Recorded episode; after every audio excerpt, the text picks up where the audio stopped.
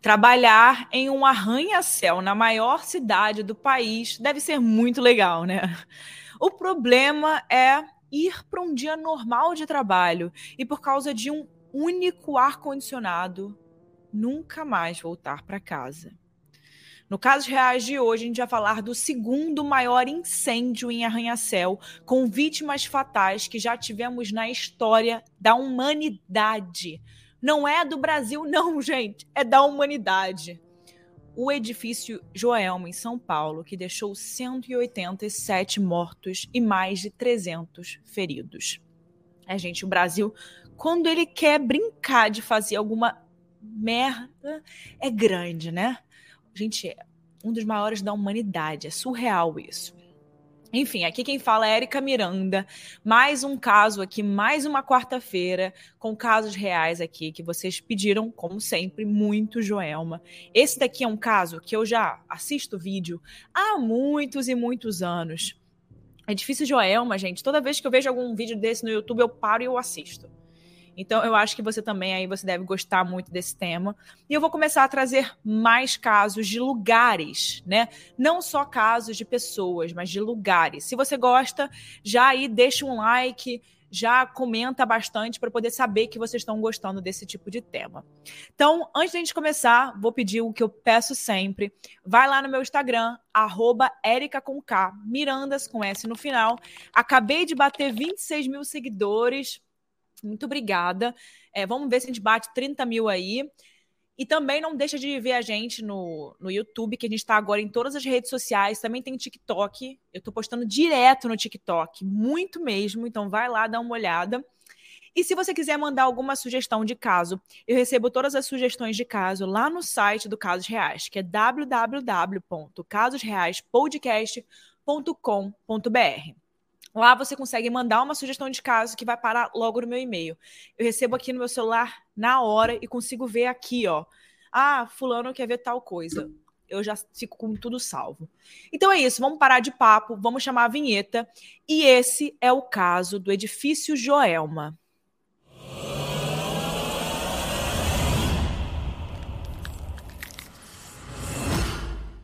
O ano era 1971 e a construtora Joelma SA, que iniciou as obras do edifício Joelma, inaugurou mais um arranha-céu nas ruas paulistas.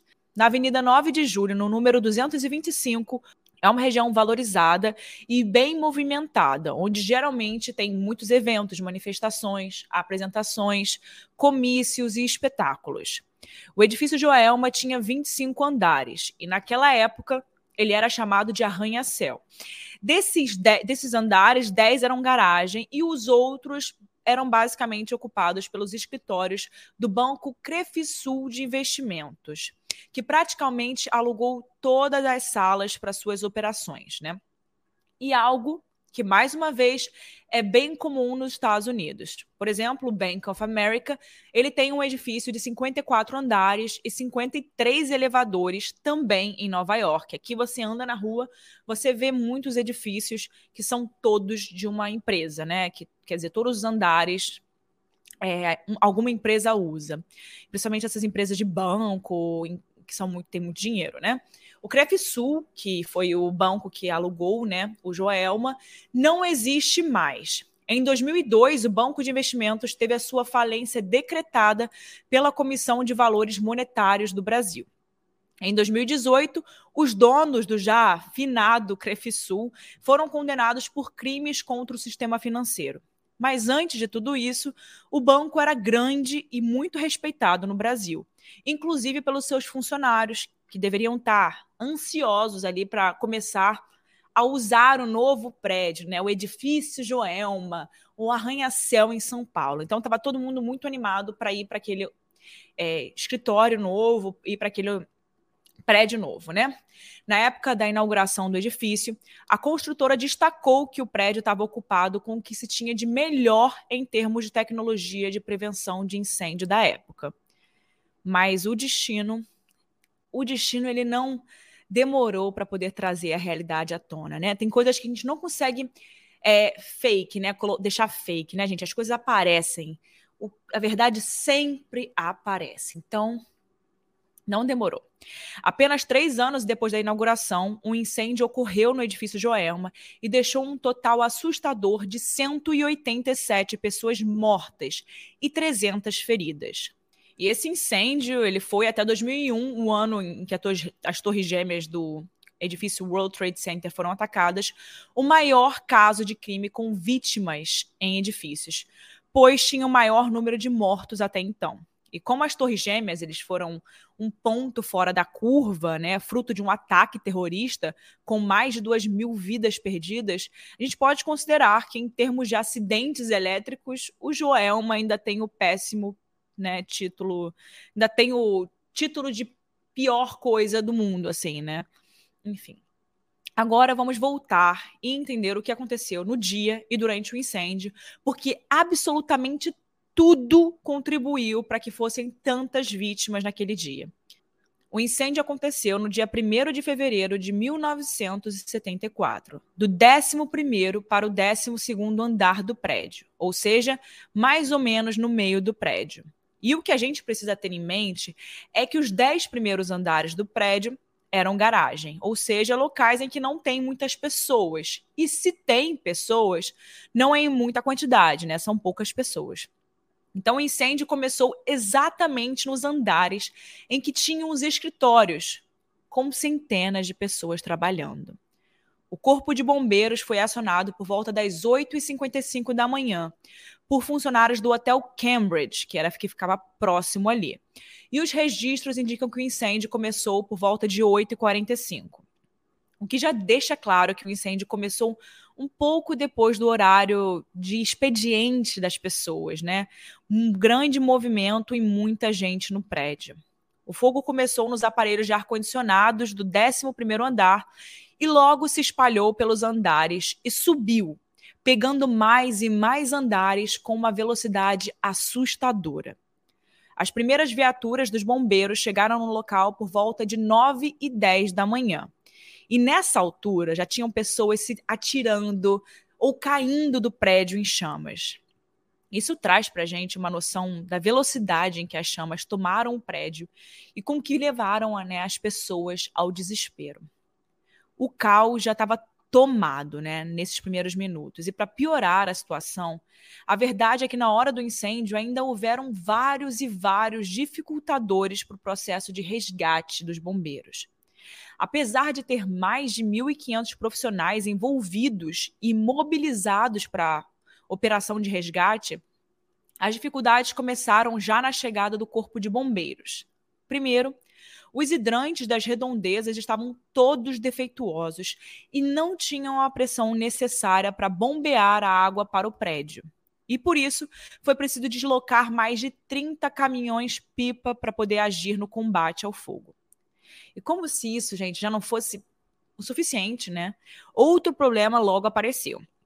As escadas que eram utilizadas, mesmo acopladas a outras escadas, elas só alcançavam até o 16º andar. E claro, o edifício que anunciaram como ótimo em recursos de tecnologia não tinha escadas de incêndio. Ou seja, do décimo, do décimo sétimo, né, para cima, não havia como chegar nas pessoas ficou claro que seria necessário suporte aéreo para que fosse feito o resgate das pessoas que estavam nos andares mais altos do prédio.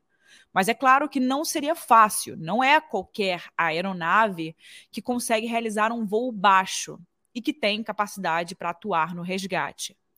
Além disso, pasmem, um edifício daquele tamanho, daquele porte, não tinha heliporto. Logo, não tinha como o avião pousar para fazer o resgate. E nesse processo todo para o resgate, ele levou mais de uma hora e meia para que o primeiro helicóptero conseguisse, de fato, voar próximo o suficiente ali para deixar um oficial, um bombeiro, conseguir efetuar o resgate. Então, demorou tudo isso, gente, só para eles conseguirem conseguir ali chegar perto de onde as pessoas estavam e de onde tinham que resgatar as pessoas. Meu Deus, assim, não, não era nem, ah, já estamos resgatando, era tipo, para conseguir começar. Enfim, o primeiro oficial a chegar no topo do prédio e que até hoje é lembrado como um dos heróis do dia é o sargento Augusto Carlos Caçaniga, que ele saltou de uma altura de cerca de 3 metros para ir para o topo ali do edifício Joelma. Porque ele estava na aeronave, o máximo que eles conseguiram chegar perto do edifício foram 3 metros de distância. Então ele teve que se jogar. E como eu falei antes para vocês, eles não tinham um heliporto e muito menos um terraço no topo do prédio. Era uma área do telhado mesmo, que não favorecia em nada no resgate ou mesmo a segurança das pessoas que estavam escapando para cima. Nos dias de hoje a gente pensa, né, poxa, que fugir para cima não é a melhor saída, mas naquela hora, no desespero, né, do fogo que começou no meio do prédio e que se espalhou muito rápido, além do pânico e do medo, as pessoas correram na direção oposta ao fogo, que era para cima. Naquele dia, a saída parecia ser exatamente essa, para cima. E o sargento Augusto, inclusive, falou num relato que ele deu Abre aspas. Eu tive que utilizar a psicologia de massa, gritando mais alto que eles e gesticulando, fazendo com que eles, as vítimas, agrupassem no centro do telhado. Aos poucos, conseguimos que eles ficassem no centro do telhado. Formamos uma guarnição no topo do Joelma e começamos a carregar as vítimas. Teve muito pânico, pois os que estavam em melhores condições queriam embarcar no helicóptero primeiro mas a prioridade era dos feridos e em piores condições. Fecha aspas. Durante as horas que se seguiram, do lado de fora, as câmeras da TV registravam tudo. Uma multidão do lado de fora exibia cartazes para as vítimas não se desesperarem e não se jogarem do prédio. E uma das cenas mais impactantes dessa, desse acontecimento foi transmitida pela TV Globo na época. E era um homem que se jogou do prédio em chamas, meio ao desespero para poder fugir, né? E apesar de ficar claro que algumas pessoas realmente escolhiam se atirar, né, se jogar por causa do desespero, algumas também estavam caindo, caindo por estarem fracas, machucadas, desidratadas, desesperadas e em pânico, porque também tem a fumaça, né? E essa fumaça faz com que as pessoas desmaiem, percam a consciência. Então, isso pode ocasionar também. E dá para imaginar o que é esse caos, o que é estar repleto de chamas e como a morte, enfim, era uma coisa certa para todos os lados, né? Os trabalhos de resgate se mantiveram por horas a fio. E as últimas vítimas com vida foram resgatadas por volta de 2 e 10 da tarde, do 21º andar do prédio. E não dá para deixar de imaginar o que é passar mais de cinco horas presa em um prédio em chamas. Pouco depois desse resgate, por volta das três da tarde, com o incêndio já com, sob controle, as buscas por sobreviventes são encerradas. E depois desse horário, um padre foi chamado para ir até o topo do telhado para poder fazer uma oração às vítimas e a limpeza da área foi iniciada. No telhado, os bombeiros retiraram 17 corpos e embaixo do telhado foram encontradas outras 105 pessoas. E quando as cenas de terror pareciam ter chegado ao fim junto com as chamas, o relato de um dos bombeiros se torna o retrato do que foi um incêndio do edifício Joelma. Quando ele entrou no prédio para poder fazer o resgate dos corpos, ele percebeu que 13 pessoas conseguiram entrar em um dos elevadores durante o incêndio, que estava funcionando na hora. O problema foi que com o fogo, o elevador ele não chegou a cair, mas ele ficou dependurado e prendeu as pessoas dentro do elevador. Muitas delas já estavam em colapso por causa da desidratação e por terem inalado muita fumaça. A esperança dessas pessoas em chegar aos andares mais baixos do prédio virou cinza. Quando eles perceberam que não tinham mais como sair dali, eles se abraçaram umas às outras em um último ato de acolhimento. A cena, muito forte, como você deve ter imaginado, né, tornou impossível o reconhecimento dos corpos, porque alguns haviam se fundido às paredes de metal do elevador eles derreteram. E por esse motivo, os corpos dessas 13 vítimas do elevador foram enterradas juntas, em túmulos que estão no recém-inaugurado, na época, cemitério de São Pedro. E então é fácil se perguntar: o que fica depois de tanta dor, vidas perdidas e principalmente por que que isso aconteceu? É claro que o incêndio desse tamanho seria investigado. E quanto mais se procura saber, mais absurdos e descaso aparecem por todos os lados. Apesar da propaganda maravilhosa que a construtora Joelma SA fez da segurança do seu prédio, e, e que na época, na década de 70, ainda estava em vigor o Código de Obras do município de São Paulo de 1934. É por isso que a Joelma SA estava dentro do, da segurança, né, que era exigida, porque era um código de 1934 e eles estavam em 70. É um absurdo. Enfim, uma defasagem de 50 anos para uma metrópole que crescia, né? Assim, a cada cinco anos, cada. Mas, gente, assim, é, São Paulo cresce até hoje sem parar. Imagina 50 anos, como é que você mantém a mesma lei? Haviam pouquíssimas normas que precisavam ser atendidas pelas construções e que estavam longe de ser o ideal frente ao tamanho dos edifícios que estavam sendo construídos.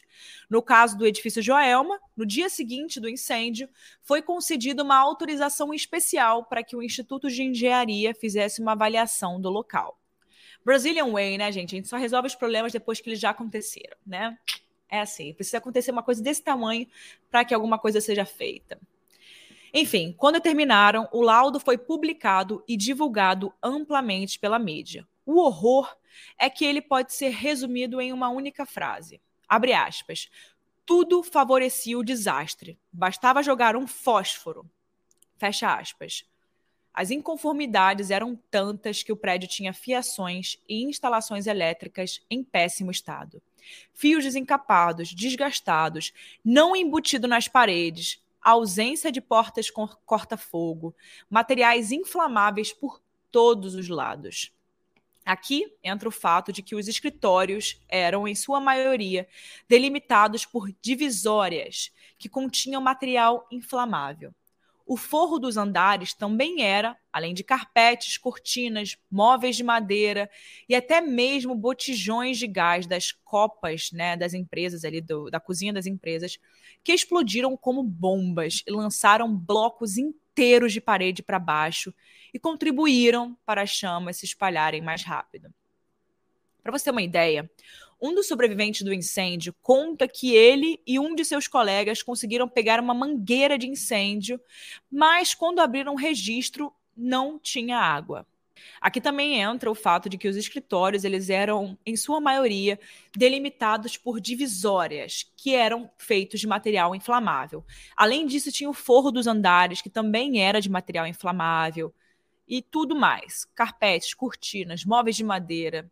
Também os botijões de gás das cozinhas que ficavam na, na, empresa, que explodiram como bombas e lançaram blocos inteiros de parede para baixo e contribuíram para as chamas se espalharem ainda mais rápido.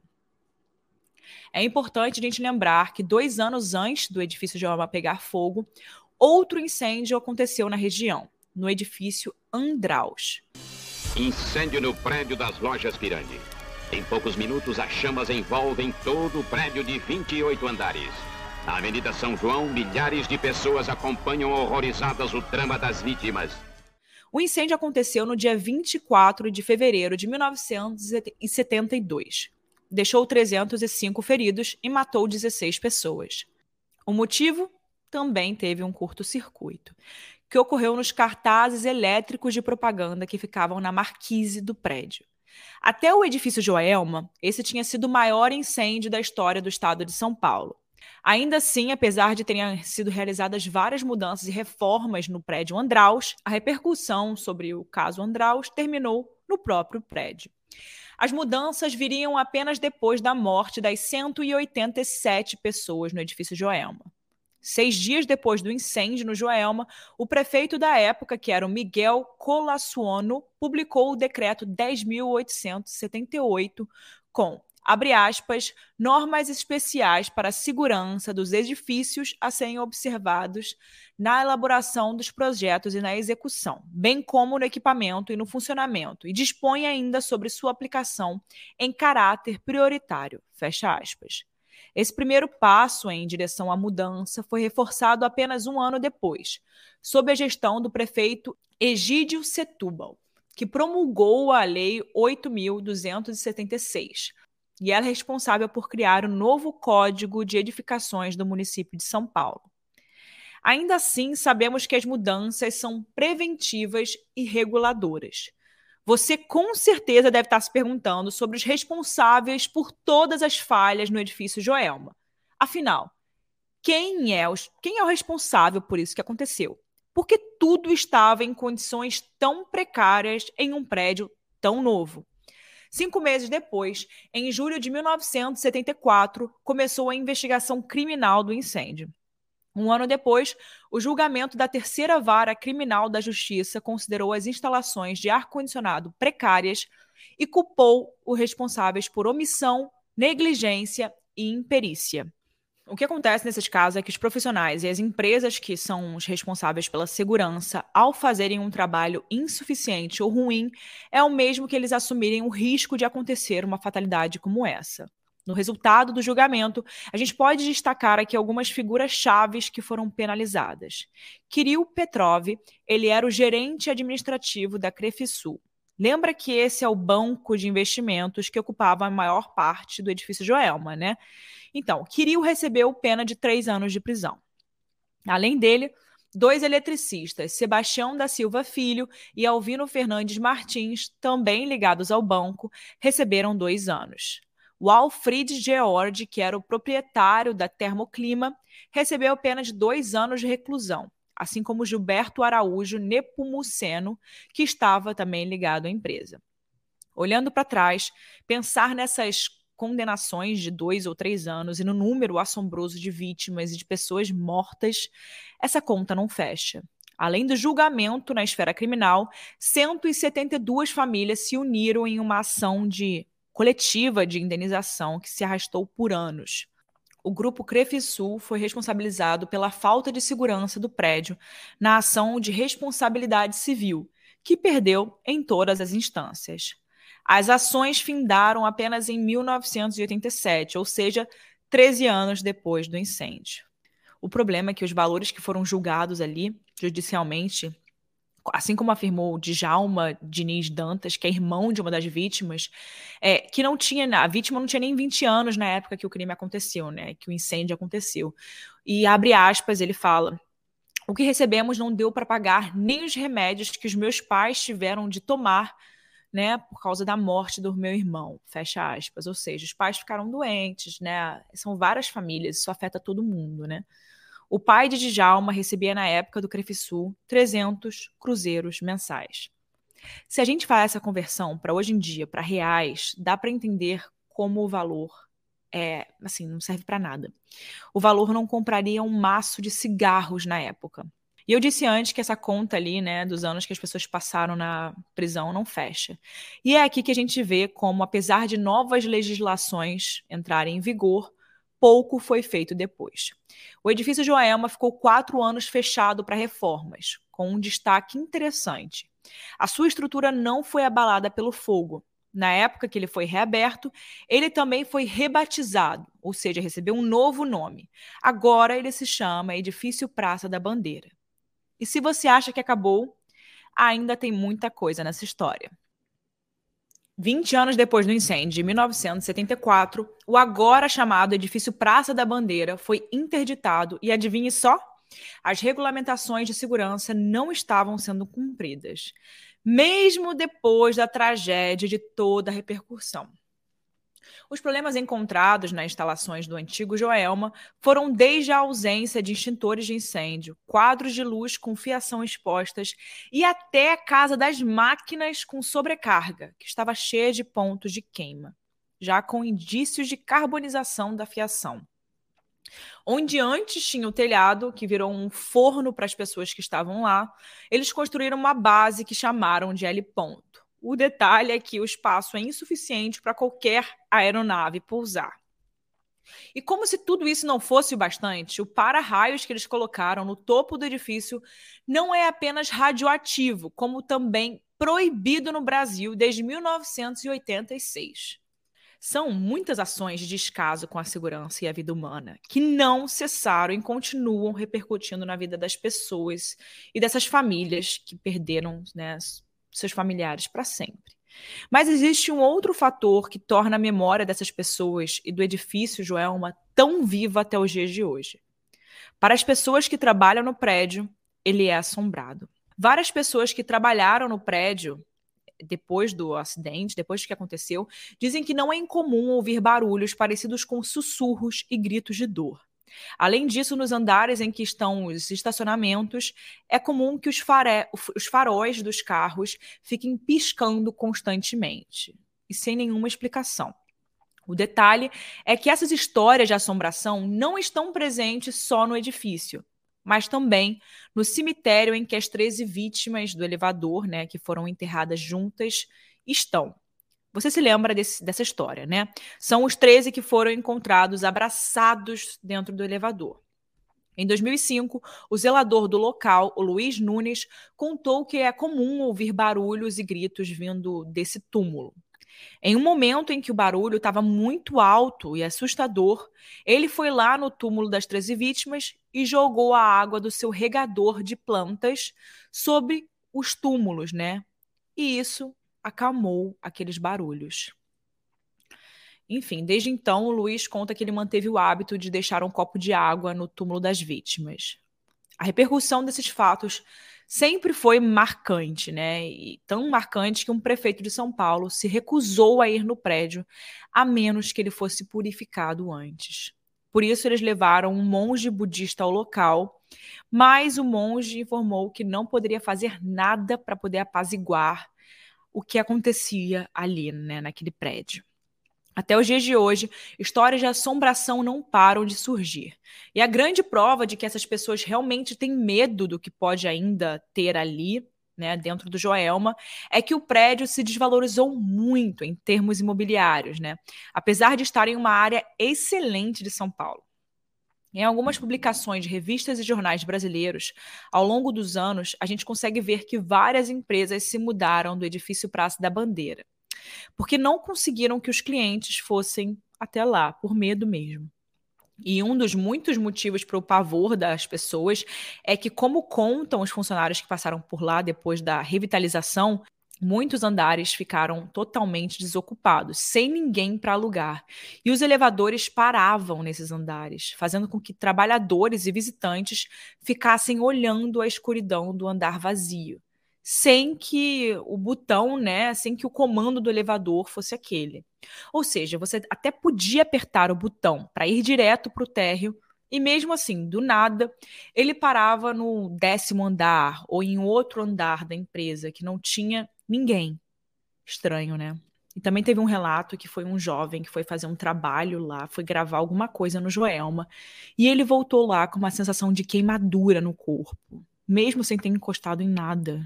Ele voltou assim e sentiu como o corpo dele estivesse queimando. Essas histórias e muitas outras fizeram as pessoas buscarem mais respostas sobre a história do terreno que o edifício Joelma foi construído. Tanto é que em 2005, o Linha Direta, né, nosso programa aí, um famoso Linha Direta, abordou os enigmas em torno do edifício e trouxe à tona a história, que é de longe a mais bizarra e a mais famosa do local e ocorreu anos antes do prédio ser construído. E o nome é o crime do poço. O crime do poço aconteceu em uma casa em São Paulo, que ficava exatamente no terreno em que foi construído o edifício Joelma. Nessa casa morava Paulo Ferreira de Camargo, sua mãe Benedita Camargo e duas irmãs, Maria Antonieta e Cordélia. Segundo os relatos da época, os vizinhos achavam Paulo uma pessoa com muitas atitudes estranhas. O Paulo era professor assistente e recém-formado em Química na USP. E em certa época ele conheceu a enfermeira Isaltina dos Amaros, enquanto ele levava a mãe e as irmãs para fazer consultas médicas. E quando Paulo começou a namorar Isaltina, a mãe e as irmãs logo se mostraram contra aquele namoro. E um dos motivos era que a mãe sabia que a Isaltina não era mais virgem, e na visão dela aquilo não era nada bom ainda mais naquela época. Os desentendimentos na família se mantiveram e o relacionamento de Paulo e Isaltina também. E com o tempo as pessoas relatam que o Paulo mudou ainda mais o seu comportamento, parecendo deprimido e mais retraído.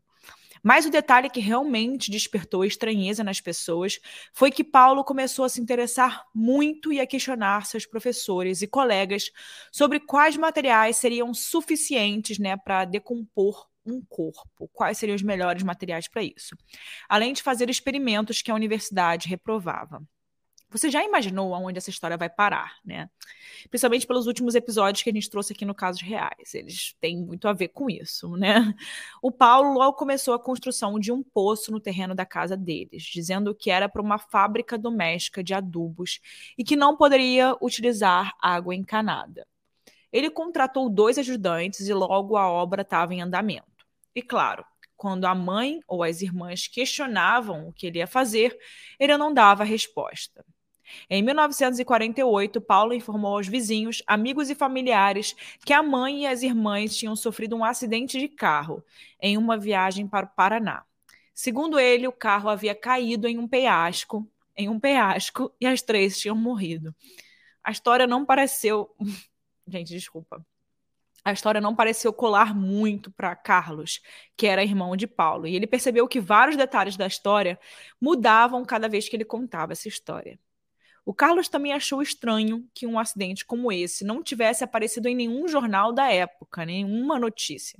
Além disso, Paulo não parecia se importar com as mortes da família dele. 19 dias depois, a polícia começou a investigar o caso. Foi até a casa de Camargo. E na época ele ainda conversou com os policiais, falando, aspas, vocês acreditam que eu sou louco, que eu sou perturbado o suficiente para ter matado a minha mãe e as minhas irmãs e enterrado no meu quintal? A minha casa é toda sua. Fecha aspas. Antes mesmo de saberem o que tinha acontecido, Paulo se trancou no banheiro e atirou em seu próprio peito. O que descobriram depois foi que, depois que o poço ficou pronto, o Paulo jogou as duas irmãs e sua mãe lá dentro. Relatos da época indicam que os vizinhos não ouviram os barulhos do tiro porque o Camargo sabia como abafar o som de uma arma, coisa que ele aprendeu na faculdade. Depois de matar as três a sangue frio, o Paulo enrolou os corpos em toalhas pretas, em panos pretos, colocou capuzes nas cabeças e jogou os corpos no, no poço. Além das mortes da família Camargo, um dos bombeiros que participou dos resgates ali do edifício Joelma, quando pegou fogo, morreu alguns dias depois, pelo que chamam de infecção cadavérica. Enfim, cabe a você aí que está escutando tirar as suas próprias conclusões. Voltando ao caso do edifício, para a gente encerrar aqui, é importante lembrar que, por ter sido um incêndio na época, na década de 70, grande parte dos registros sobre o que aconteceu lá dentro vem dos relatos das vítimas sobreviventes e dos repórteres, repórteres que fizeram a cobertura da tragédia. Ainda que a construtora tenha assegurado toda a alta tecnologia do edifício quando inaugurou, hoje em dia realmente os prédios são muito melhor equipados para poder lidar com incidentes assim.